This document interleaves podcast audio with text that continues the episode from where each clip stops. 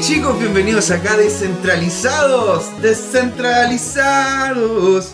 ¿Cómo están? En este momento está eh, justamente con una situación puntual Gino y que no nos puede acompañar, así que en este caso les voy a llevar yo lo que es la información aquí, José Miguel, para, para todos ustedes. Ah, así que bienvenidos, estamos acá en Ruca Cawin, en José Arrieta 85 y estamos con un grande también detrás de, lo, detrás de, lo, de los controles, don Claudio. Muchas gracias, don Claudio. ¿Cómo está usted?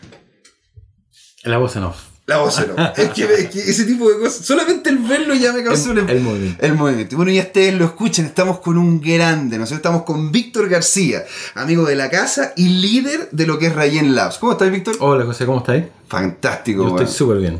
Estamos on fire, de hecho hay harto tema que conversar, sobre todo primero conocerte a ti, quién es Víctor, ¿no es cierto? La gente realmente se tiene que estar preguntando qué pasa en lo que es Rayen Lab. Partamos con el primer punto. ¿Quién es Víctor? ¿Cómo, ¿Cómo llegaste tú a lo que es Rayen Labs y, y- y cómo, cómo, cómo se empezó a desarrollar esta dinámica seguido a lo que son las mesas? Bueno, eh, es una, igual es una larga historia porque yo llevo casi 14 años en, en Rayen, Salud. 14 años. Sí, y empecé de un simple analista de negocio y fui creciendo poco a poco, eh, volcando conocimiento y agregando valor a la compañía, que es un poco lo que, que es como lo- mi driver. Siempre, ¿Cuál es tu siempre cuando agarro- Yo soy ingeniero civil industrial, sí, soy de la Universidad de la República Nice. y tengo un par de diplomas en la Universidad de Chile de evaluación de proyectos eh, informáticos y tengo un, el último diploma que hice en la Católica en el CIUC, en el, Centro de Innovación de Innovación de Emprendimiento. Y, y bueno, y todo este año, o sea, todos estos años, eh, eh, del lado de incorporar tecnología y servicio a- hacia el sector salud, particularmente salud pública,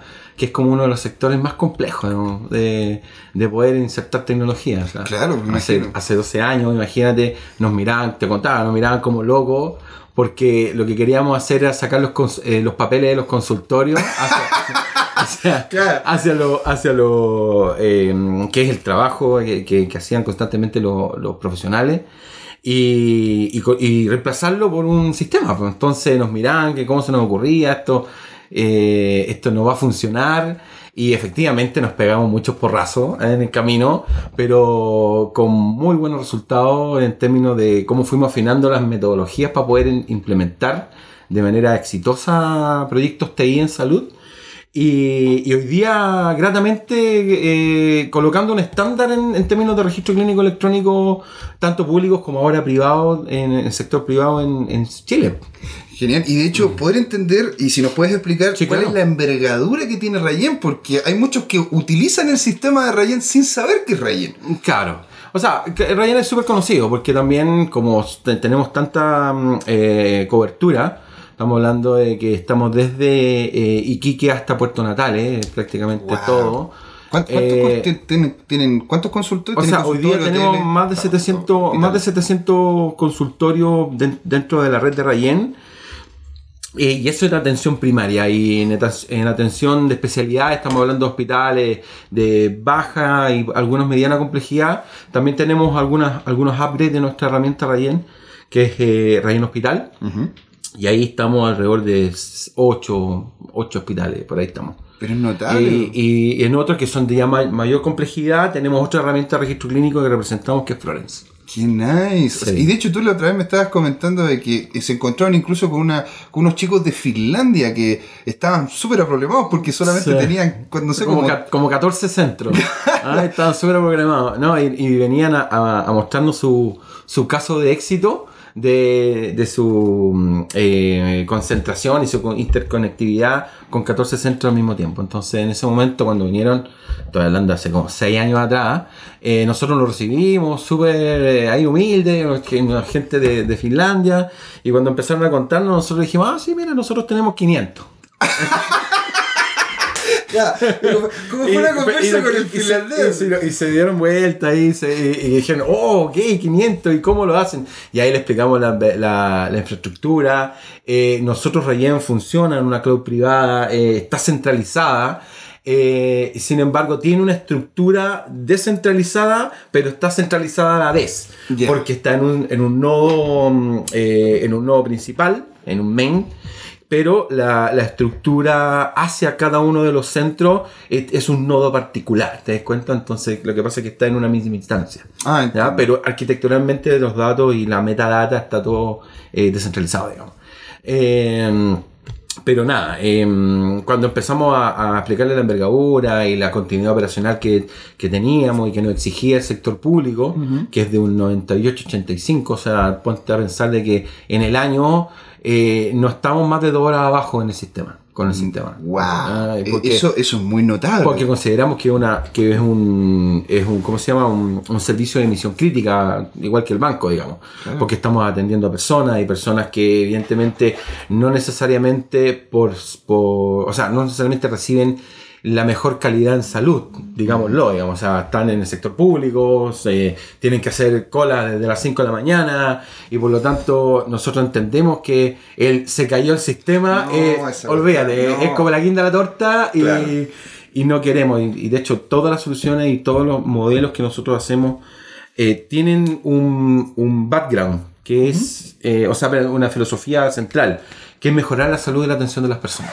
Sea, el- sabemos que nuestros sistemas son solamente herramientas que nos permiten llegar a mejorar este, esta eh, atención de salud. Claro, y le quitan también harto trabajo a las personas que ya están trabajando en salud, pues dado de que no Sí, es claro. necesario tener, porque ustedes también tienen integración de todo lo, de todas las, eh, de todas las fichas médicas, ¿no es cierto?, en los diferentes establecimientos. Claro.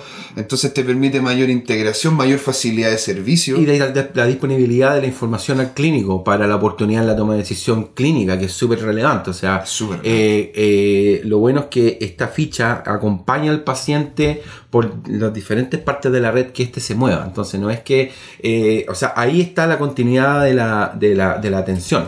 No está fragmentada la red.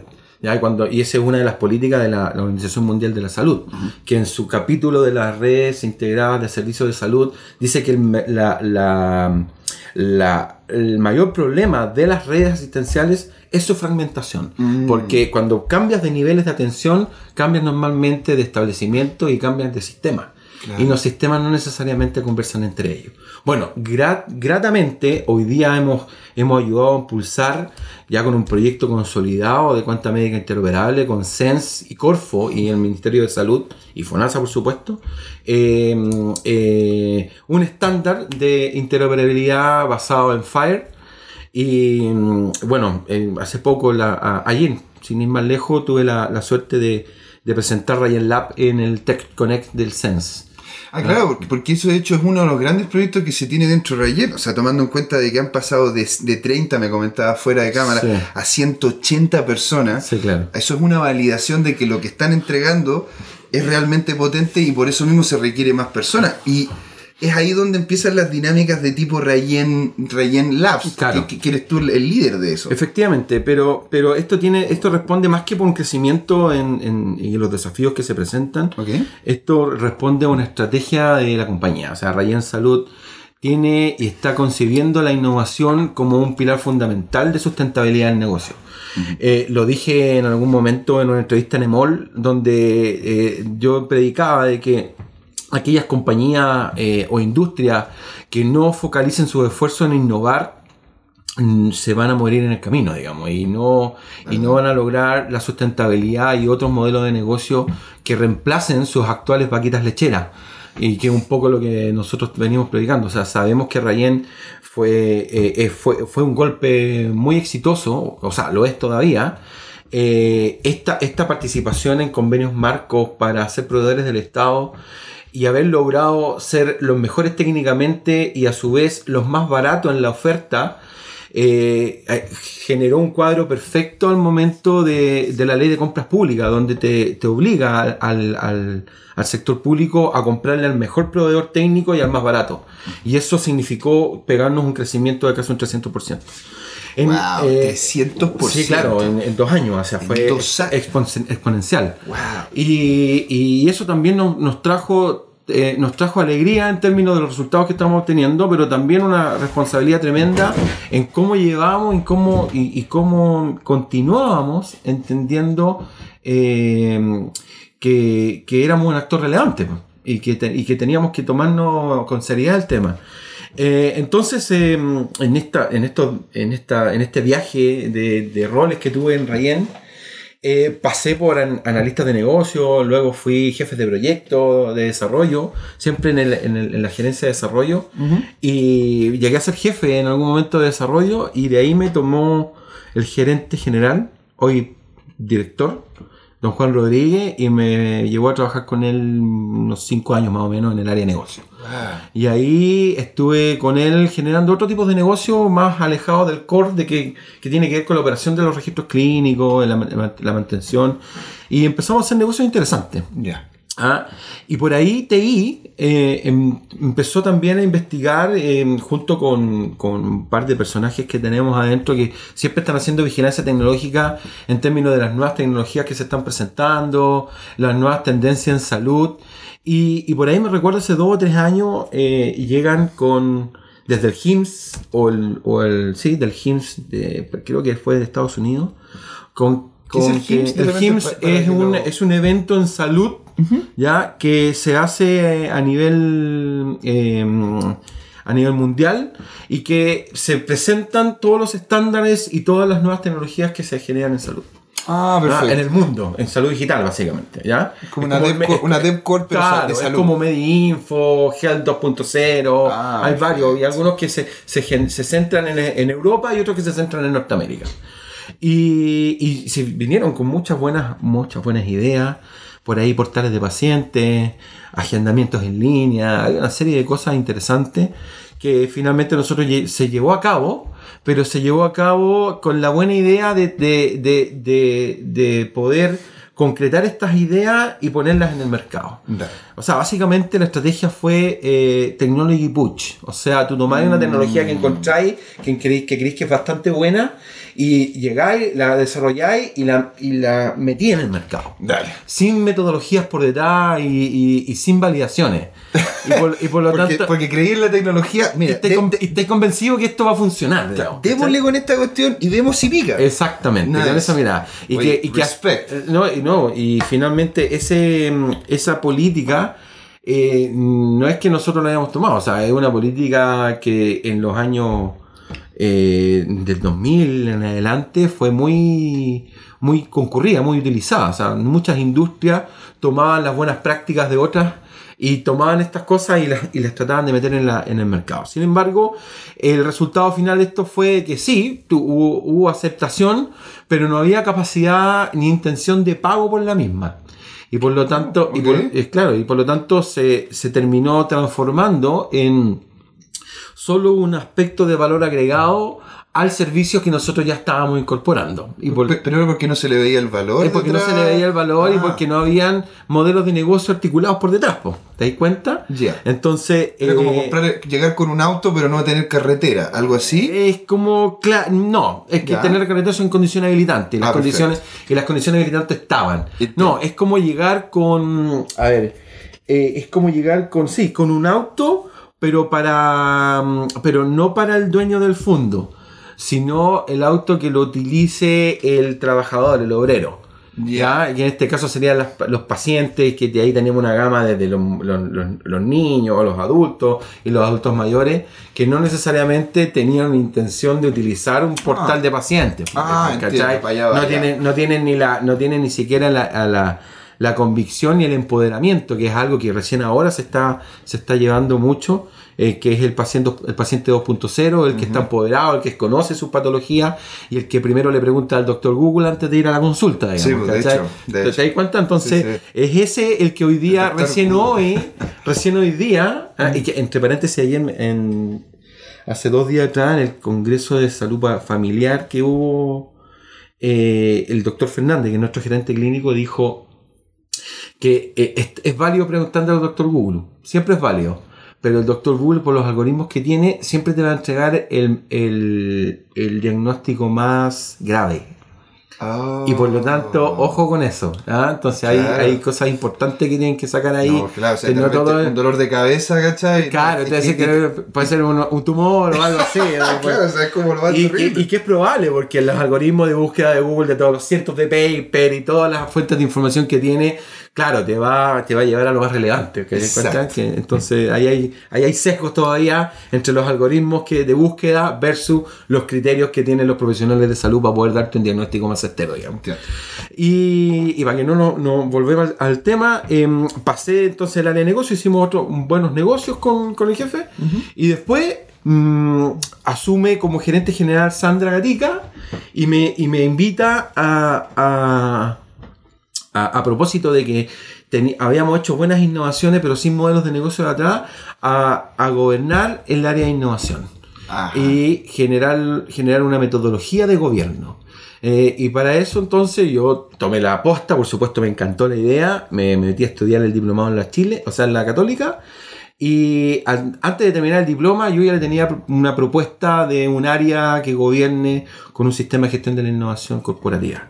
Nice. Esa área se llamó, se llama todavía Emprendimientos Tecnológicos, pero yo en el transcurso del tiempo le puse este Ryan Lab. ¿Por qué? Porque finalmente era un laboratorio de aceleración de ideas internas de innovación, como también eh, la puerta hacia el ecosistema de innovación eh, desde Rayen hacia afuera eh, con innovación abierta. Y ahí entonces sumamos relaciones con el Club de Innovación, sumamos relaciones con otras empresas eh, eh, de la competencia, inclusive donde hemos hecho algunas, algunas cosas en conjunto. Claro. Y también parte del ecosistema eh, que está interesado, están haciendo cosas similares y nos ven a nosotros como, como un referente en términos de, de lo que hemos logrado con innovación corporativa. Es que ha sido un gran avance lo que han hecho ustedes. Sí. O sea, desde que lo llamaban loco hasta que sea un parámetro tradicional. es como lo que se está viendo, de hecho, justamente en blockchain, donde muchos dicen, no, pero es que cómo esto se va a aplicar. Claro. ¿Te fijas? Que les cuesta mirar el- en cómo esto se va a aplicar a futuro, digamos. Exacto, pues, y, y- y lo que está pasando con el cliente, con el, el- el- el paciente empoderado que quiere tener su información y que incluso quiere ser capaz de poder llevar adelante esto de su propia, de- desde su propia Claro. vereda, ¿no es cierto? De tener sus datos seguros. Y, y cómo Rayen Labs, pa- por- ya, ya que estamos haciendo como el cierre de la primera parte, Sí. Rayen Labs, ¿cómo termina cayendo en lo que es blockchain? Dado, te, te empezaste a acercar, esta, Es estas innovaciones. Es sencillo, porque dado de, de- el primer año de esto, que fue en 2017, nosotros junto con el Club de Innovación hicimos un, eh, la, la co-creación de un portafolio de innovación. Nice. Y para eso nos pusimos en un proyecto donde estuvo, hubieron tres partes. Estuvo Club de Innovación como ente y agente del proyecto de co-creación, sumado a su relación con el ecosistema de innovación. Y nos colocó en la mesa a Fraunhofer eh, Alemania. Fraunhofer es un centro de investigación eh, internacional Sí, sí. alemán, eh, particularmente su departamento de tecnología. Conjuntamente con ellos tuvimos ocho meses trabajando en identificar realmente cuáles eran la- la- las- los mejores caminos que pudiésemos tomar para poder eh, empezar a, a explorar, un tipo de scouting. Mm. Sí, sí, sí, sí. Eh, sí, ya. un tipo de scouting, explorar eh, caminos que nos pueden llevar a innovaciones concretas, a innovaciones de alto impacto, replicables. eh, y eso sumado a que yo estaba terminando el diploma, ¿ya? En el, en el, en el- el match entre ambos, me abrió un abanico de posibilidades tecnológicas donde yo podía meterme. On fire. On fire, claro, desde data scientist, información, eh, big data, machine learning, eh, que todo, IoT, que todo aplica de, un, de, de- de- de- de forma increíble. Sin embargo, los mercados hoy día no están suficientemente maduros para incorporar este tipo de tecnología. Y así pasa también hoy día con blockchain, digamos. Una de estas era blockchain y empecé a leer cuál, cuál interesaba en el tema. Claro. Ah, eh, desde el white paper en adelante. Desde ah, el mítico de el mítico, el mítico, ah, Claro. donde dije, oh, donde dije, oh, ok, Bitcoin, la cuestión, y vamos, que criptomonedas, hay una nueva forma de, de- de hacer transacciones. Y, y me- y malamente me metí por ese camino hasta que, hasta que di con el DLT. pues, dije, Uh. ah, no, esto no es. este- no, no, no, no, no, Bitcoin no es. Perdón, blockchain no es Bitcoin. Claro, blockchain Ah, es solamente. no, No, es- claro, porque no uno. es Bitcoin. Y ahí también con la ayuda, y ahí, ahí pongo en, en el, en el tapete también la interconexión que me hizo con Kawin, que fue Víctor eh, San Martín. Sí. Le mandamos un saludo a Eh, Víctor, un saludo grande a de acá Víctor, de. También de la casa. También. ¿ah? Eh, y, y él me invitó al mítico asado de, viernes de, de. Y ahí me empecé a meter poco a poco, antes que, que cerráramos algo, algo interesante con Kawin. Eh, y ahí fui dándome cuenta que realmente blockchain es mucho más que monedas, digamos, ¿ah? Claro. y tiene que ver con otros pilares fundamentales que, que aplican en, en toda industria, digamos. ¿ya? Eh, la descentralización, como te comentaba antes, la fuente única de verdad, Y de la hecho, capacidad eh, de trazar, filete- ¿cachai? Filete poder que, poder que la gente incluso de, otra, de otras industrias vaya entrando a esto y vaya reconociéndolo. Ahora, eso lo, idealmente lo vamos a hablar en el siguiente bloque para dejar ahí a los chicos, Muy bien, para dejar a los chicos enganchados. La verdad que muchas gracias y nos vemos en el siguiente bloque aquí en Descentralizado. ¿Por qué una comunidad descentralizada necesita a cada uno de sus nodos? Los invitamos a ser parte de Descentralizados y a seguirnos en YouTube y en Facebook como Descentralizados, en Twitter DCT2CL, en nuestra web dct2.cl, donde hay artículos de opinión, nuestros videos, fotografías y en la que pueden ser parte además escribiéndonos, mandando su material, porque es un lugar y un espacio abierto. Y por supuesto que nos pueden escuchar este mismo podcast en iTunes o en cualquiera de sus aplicaciones de podcast favoritas. Y ahora los dejamos con el programa. Bienvenidos acá a la segunda parte de Descentralizado. La conversa está tan buena que hasta incluso fuera, fuera el micrófono seguimos conversando. Seguimos conversando. Seguimos acá con Víctor García, amigo de la casa y líder de Rayen Labs, ¿no es cierto? Quedamos en lo que era Kawin, porque viniste acá, José Reto 85, a los típicos basados que tenemos con la comunidad. Sí. Conociste a Víctor García. Kawin Centro. Y Kawin Centro, acá, porque está allá también la de la Nueva Costanera 3337, está muy bien, la de la. Casa Alta. Kawin Bueno, Lice. La ca... claro, Kawin Lice. Acá está la Kawin Pueblo y allá Kawin Lice. Está igual. Entonces, poder, poder dar cuenta, tú conociste acá a Pepe, conociste a Víctor, empezaste a cachar más o menos Sí. la movida de la comunidad. ¿Y cómo fueron los pasos que llevaron este tipo de tecnología ya dentro de Rayen? O sea, pues, eh, buena pregunta, José Miguel. Sí, finalmente lo que, lo que hicimos fue primero eh, insertarnos, conocer, ver bien cuáles eran todos los pros y contras que tenía la tecnología, porque nosotros venimos de un, de un mundo de tecnologías propietarias, eh, todas nuestras soluciones están basadas fuerte en tecnologías Microsoft.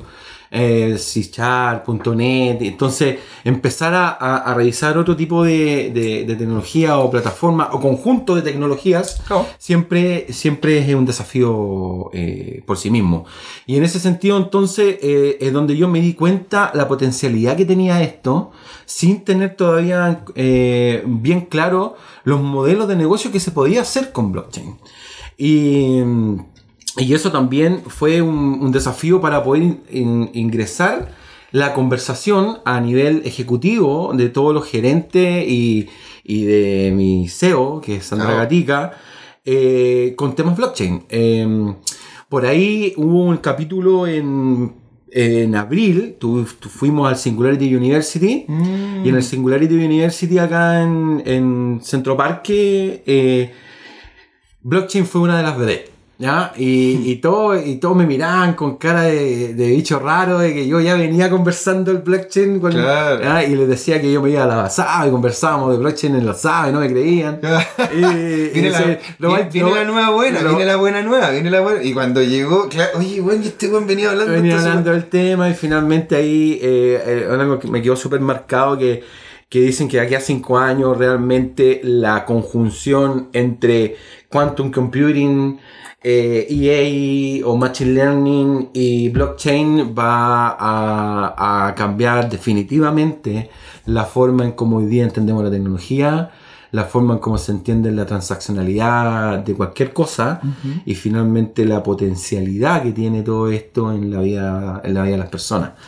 Eh, desde hacerte cargo de tu identidad, Mm. eh, que es como lo, lo- lo- lo principal, digamos. Que, que es muy Y- importante para, el- para, el, para el paciente. O sea, eh, en, el, en el ámbito del paciente es súper importante y lo conversábamos con Pepe, eh, eh, el ciudadano particularmente, nos damos, eh, no, no nos hacemos cargo muy cotidianamente de toda la colección de datos que vamos llevando por todas las partes donde est- estamos parados, desde el supermercado cuando te preguntan el root, Mm. hasta, no sé, pues en, la, en, la- en el counter de la farmacia, cuando entregas tu receta, te preguntan también el root. Y, pero finalmente cuando llegáis al ámbito de salud, es donde como que les cae la teja, por decirlo súper en Mm. castellano, coa chileno. claro. les, ca- les cae la teja y dicen, ah, no, pues si mis datos de salud son míos, son súper importantes, Claro. que, y, y que tienen casi la misma relevancia que el dato financiero, que eh, el dato de contactabilidad, porque hasta el día de hoy te, te- te contactan No, de o sea. propaganda, eh, campañas de marketing que no tenía idea de dónde llegó esos datos a, a esa, a, a esa empresa. Bueno, sin duda, eh, salud tiene un, tiene un factor importante en, en cómo conciben, el- cómo el, el ciudadano concibe la importancia de los datos. Y desde ahí entonces yo dije, ah, no, ya, aquí, aquí viene el tema, de aquí me agarro. Y, y empezamos a, yo básicamente me costó mucho poner el tema en, en, en Rayen Salud, en la, en la planta ejecutiva. Y lo que sí fue la estrategia, pues me, me fui primero a los a los que están viendo la vigilancia tecnológica, eh, Carlos Mercado, ¿ya? Eh, que es el jefe, de, bueno, director de innovación de, de, de Rayen Salud. Y le dije, oye Carlos, ¿sabéis qué? Empezamos a ver este tema porque eh, si, tú ya, si tú no lo has visto o si te estás metiendo, eh, yo voy a empezar a prototiparlos como, como parte de la metodología de innovación dentro de, de Rayen Lab. Wow. Y me dijo, ya, ok, metámonos. Y Entonces ahí también lo invité acá, Kawin ha estado varias veces con nosotros acá. Ahí- ahí tratando, tratando, workshops, ¿no? tratando, tratando de cambiar el mundo. Y efectivamente, después de eso, eh, y convenciendo a Carlos, que es el director de innovación, y convenciendo también estratégicamente a Miseo, que o al, el trabajo, al menos me trabajo dijo muy blando al para al- llegar al menos me dijo me dijo ya visto si sabemos que aquí no hay todavía no hay nada está muy verde pero también sé de que tenemos que hacer el scouting tenemos Claro. que explorarlo así que dale dale nomás y, mm, y, y la otra patita importante, dado que nosotros somos una empresa de servicios clínicos, o sea, servicios TI para la salud, tenemos una gerencia clínica y ahí donde al doctor José Fernández, que es nuestro gerente clínico, nosotros le dijimos, eh, oye, doc, ayúdanos con esto, mira, estamos viendo blockchain. Y también con su primera etapa de súper crítica de la tecnología, que está Está inmadura, está que bien. no hay, na- no hay casos de usos comprobados. Claro. Fue, eh, es súper Mateo, es súper es súper geek y se empezó a meter en los papers y cada, se- cada una semana me tiraba un link o un paper interesante relacionado a blockchain y salud. Eso le llamamos aquí el vampirismo. ¿vale? Porque Es como que le contáis a alguien y es como, pero mira, léete, léete esta cuestión. Claro, claro, y claro. después, las dos semanas después, pues no dormió, estoy leyendo, no tengo está- idea que esto, pero está fantástico. Claro, Y, y- y hasta que llegamos a, a este caso de uso del MIT, que es MedRec, Ya. si es que lo, lo- lo cono- lo conoce, donde efectivamente trata de alguna forma de empoderar al paciente y los datos en el torno de la atención clínica y cómo el paciente es capaz de, de darle eh, acceso eh, o manejar, dicho de otra forma, eh, el acceso a los datos de su salud hacia el profesional y mm, hace el profesional clínico que te está atendiendo en el momento. Entonces, eh, ahí como que se me despertaron la... la eh, vi como la luz. Se perdió la, Ve- ¿Viste vi- la luz? Vi la luz y dije, y ¿Y dije oh, ya, por aquí está el tema. No sé si es tan acalcado a lo que tenemos que hacer, Ajá. pero por aquí al menos va el camino. Entiendo. Y, mm, y entonces propuse, conjunto con Víctor, Pepe y Eduardo, de Ah, de- Consensus, de un, un saludo. a Eduardo a- y a Pato también. A Pato también. A, a Pato, que Grande, Pato. nos construyeron un workshop para los gerentes. Yo dije, ok, si esto es un tema que vamos a explorar, tengo que es- sentar líneas bases de conocimientos mínimos de la tecnología en nuestra, en nuestra plana gerencial. De manera tal que cuando estén haciendo labores propias o labores de relacionamiento con clientes y salga el tema blockchain, ellos tengan la capacidad al menos de saber qué es lo que es cuáles son las aplicaciones que tienen y no terminen conversando, ah, sí, blockchain, sí, pues es que las criptomonedas son bacanas. Y claro, que termináis Claro. siendo, terminé siendo fan del trading, Claro. que, que, que que, de la, que de la real, de la real solución que entrega esta que plataforma. la de la de que la des- descentralización que es lo que finalmente es lo que eh, Es lo es sexy. es lo sexy ¿sí, ¿no? Y cómo también todas estas entidades y ecosistemas funciona eh, y, y se relaciona interactúa con esta descentralización. He terminado el workshop. Eh, empezamos ya a meternos más en el tema Dicho sea de paso, eh, paralelamente Corfo con el, con el Ministerio de Economía venían trabajando en unas mesas de salud, en unas mesas de bajada de la tecnología a las diferentes industrias. Entre esas eh, habían seis mesas de trabajo, yo no sé si lo han conversado antes, para no, para, para- para no entrar en De detalle, hecho, eh, el, el- el día miércoles tuvimos, ¿te fijas? un que- resultado de la mesa salud con la Pati Orellana. Exacto, y fue un Sí, amiga, fantástico. amiga, amiga de la casa y, y amiga también de Ryan Lab. Totalmente. Eh, eh, nada, pues las mesas eran identidad, eh, sistemas registrales, comercio, banca, eh, y por ahí también estaba la mesa de salud. En esas conversaciones que tuve acá en Kawin, se me acerca Jens, un grande también, También. y me dice, Víctor, ¿sabéis qué? Yo estoy sentado y que estoy, conozco a Mauricio, que que está a cargo de las mesas, que esto viene impulsado desde el Departamento de Economía del Futuro de- de- del Ministerio de Economía. Y, y me y me dice, tengo la posibilidad de hacerte la conexión para que te sientes en la mesa de salud. ¿Te interesa? Yo dije, oye, Jens, ¿sabes que justamente ayer estaba conversando con Pati Orellana y Pati Orellana también quería sentarme en la mesa de salud. Pero que- Así que si podemos hacerlo por ambos lados y finalmente me puedo sentar en la mesa, yo feliz de aportar mi granito de arena con el conocimiento del negocio. Pero lo que Rayer es gigante, es Y- un gran grano que está entregando, y- sobre todo la infraestructura que tiene usted. Claro, que, pero más que la infraestructura, parte, parte del conocimiento que tenemos del negocio de la salud. ¿ya? Y, y, cómo, y cómo nuestras metodologías de inserción de tecnología ha dado resultados. Y, y- y se puede ver la apropiación clínica que ha tenido eh, en Rayen. Entonces, eh, en corto, mm, llegamos a la mesa de salud y empezamos a. a- habían entre 8 y 9 actores de la industria. Estamos hablando de empresas cototas, grandotas, internacionales. eh, y nosotros, ahí eh, tra- trabajando, la- eh, estaba mm, eh, sistem- mm, organismos gubernamentales, estaba MinSal, estaba Corfo, estaba FONASA, estaba el Ministerio de Economía, por cierto, y la academia, con la Universidad de Valpo, eh, estaba CENS también, el Centro Nacional de Mm. Estándar en Salud. Por lo tanto, había una combinación público-privada-academia, que esta triada perfecta que ya venía Patti eh, eh, diciéndonos en el meetup anterior que tuvimos el miércoles, ¿ah? donde esta, esta colaboración público-privada finalmente decae en que empezamos a ver cuáles eran los posibles casos de uso que se podían aplicar en Chile. Claro. De ahí llegamos a estos 15 casos de uso, que después empezamos a, ahí, gracias a, a Eduardo, yo puse la metodología del embudo blockchain, Ajá. que es hacerte las preguntas necesarias para saber si realmente blockchain eso no es un caso, o sea, si este caso de uso eso no es aplicable a blockchain. Exacto, que, que tiene, que claro. tiene que ver con Claro. preguntarse si hay muchos actores interesados, hay desconfianza en el proceso, ah, hay- neces- necesita desintermediar y una serie de preguntas que, que finalmente me, me, mm, te permiten eh, ir decantando que si hay un sí, pasáis a la otra, hay un sí, pasáis a la otra, y finalmente si cumplís estas 5 o 6 preguntas con un sí, es porque es un caso de uso a candidato a ser resuelto con blockchain. Y, en ese eh, funnel o, o embudo de, de preguntas llegamos a, a tres casos de uso fundamentales.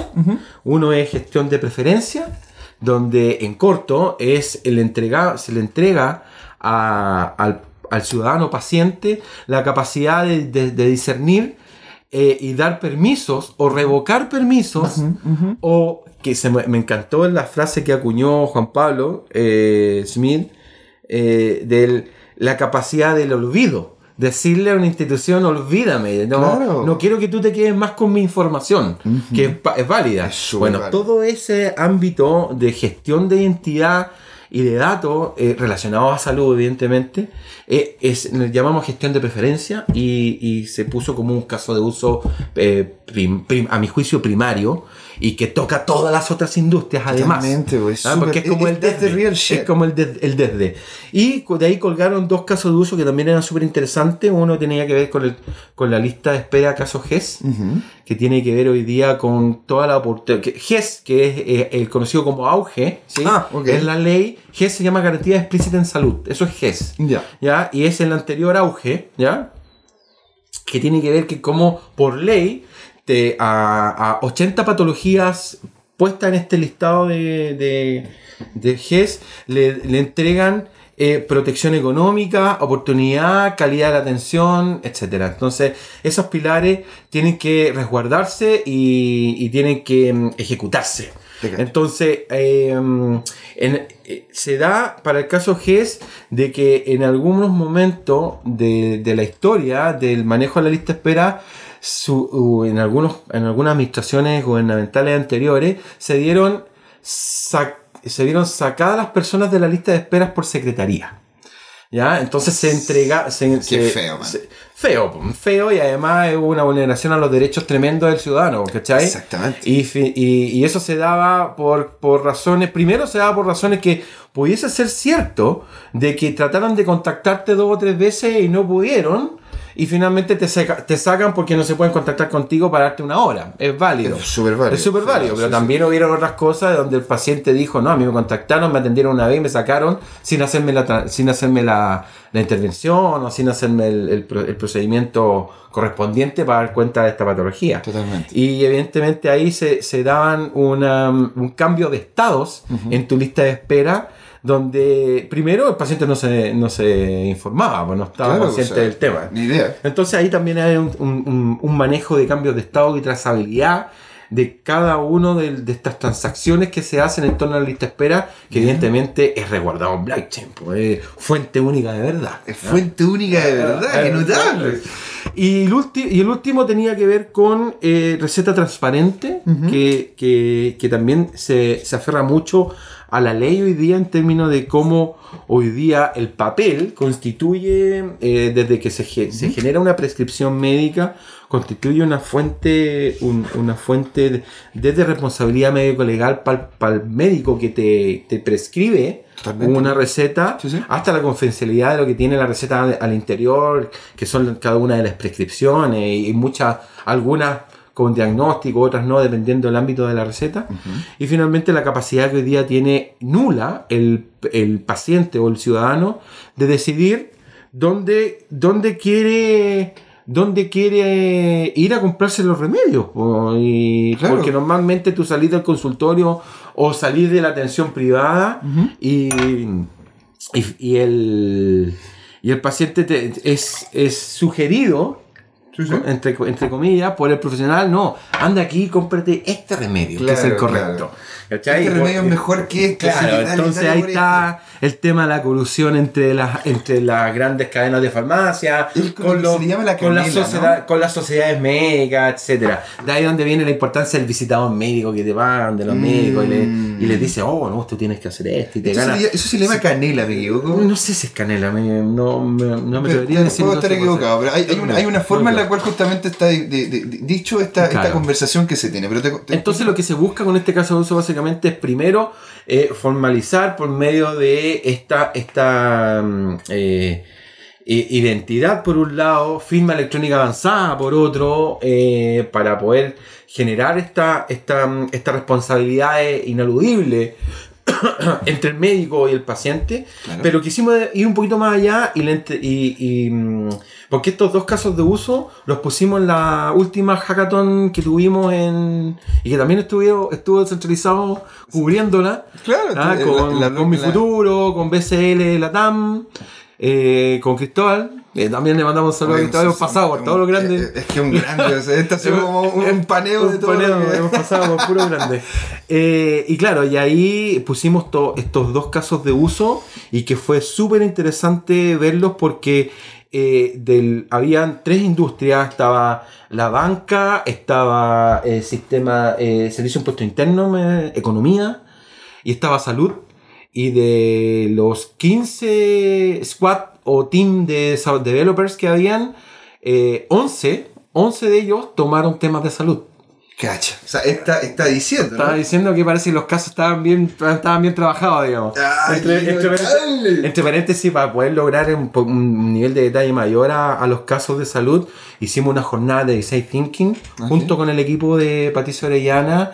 Eh, y ahí nosotros fuimos con monitores para poder eh, decantar con eh, algunas herramientas del design thinking y, y poder ponerle objetivos claros, criterios de éxito a cada uno de los casos de uso y un poquito en detalle identificar bien el viaje del, el viaje del usuario en- para cada uno de, los- de los- de los casos. Por lo tanto, teníamos harta carne como para poder eh, tirar desafíos importantes en la hackathon. Bueno, eso se terminó con- transformando en un, en un RFI. En un RFI. Efectivamente, RFI que salió al mercado hace un poquito más de un mes y donde formalizando ya nuestra relación con, con Kawin, eh, es donde Rayen Lab eh, los coloca al lado como, como el partner estratégico para proyectos blockchain eh, en salud y así también Kawin a Rayen Lab o Rayen Salud como su partner estratégico para sus propios proyectos en salud. Totalmente. Y, Una sinergia muy positiva. eh, sí, por supuesto. Y, y me he dado cuenta en el camino que efectivamente las competencias están completamente instaladas en Kawin, desde los developers hasta los arquitectos que están trabajando Son y todo, y, todo, y todo lo que tiene que ver también con, con difusión en temas de blockchain y el ecosistema de relacionamiento que es súper bueno para poder hacer la red de contacto y, y la llegada a, a donde tenemos que llegar, básicamente. En este camino me fui dando cuenta de que efectivamente blockchain propiamente tal no es una fuente de negocios. Claro. Por, por sí. Eh, Ay, me encanta lo que hay a decir porque ya me lo habíais dicho. Entonces, que, y- que coloquen atención a esto porque Sí, porque uno busca, y yo sobre todo, porque eh, yo vengo del área del negocio, yo soy un ingeniero de negocio. Sí, sí. Ingeniero industrial, donde, donde la sustentabilidad ante cualquier idea es lo que te da el camino para seguir impulsándola. Exacto. Y por lo tanto eso significa, eh, en el así, sin irme a las matemáticas, sino que al castellano tradicional, eh, eh, comprar barato y vender caro. Claro. ¿ah? Que básicamente eso es lo que te hace un negocio. Y, y, pero mm, por más que le daba vuelta y otra y otra vuelta a la blockchain, nunca encontré la forma de hacer un negocio válido.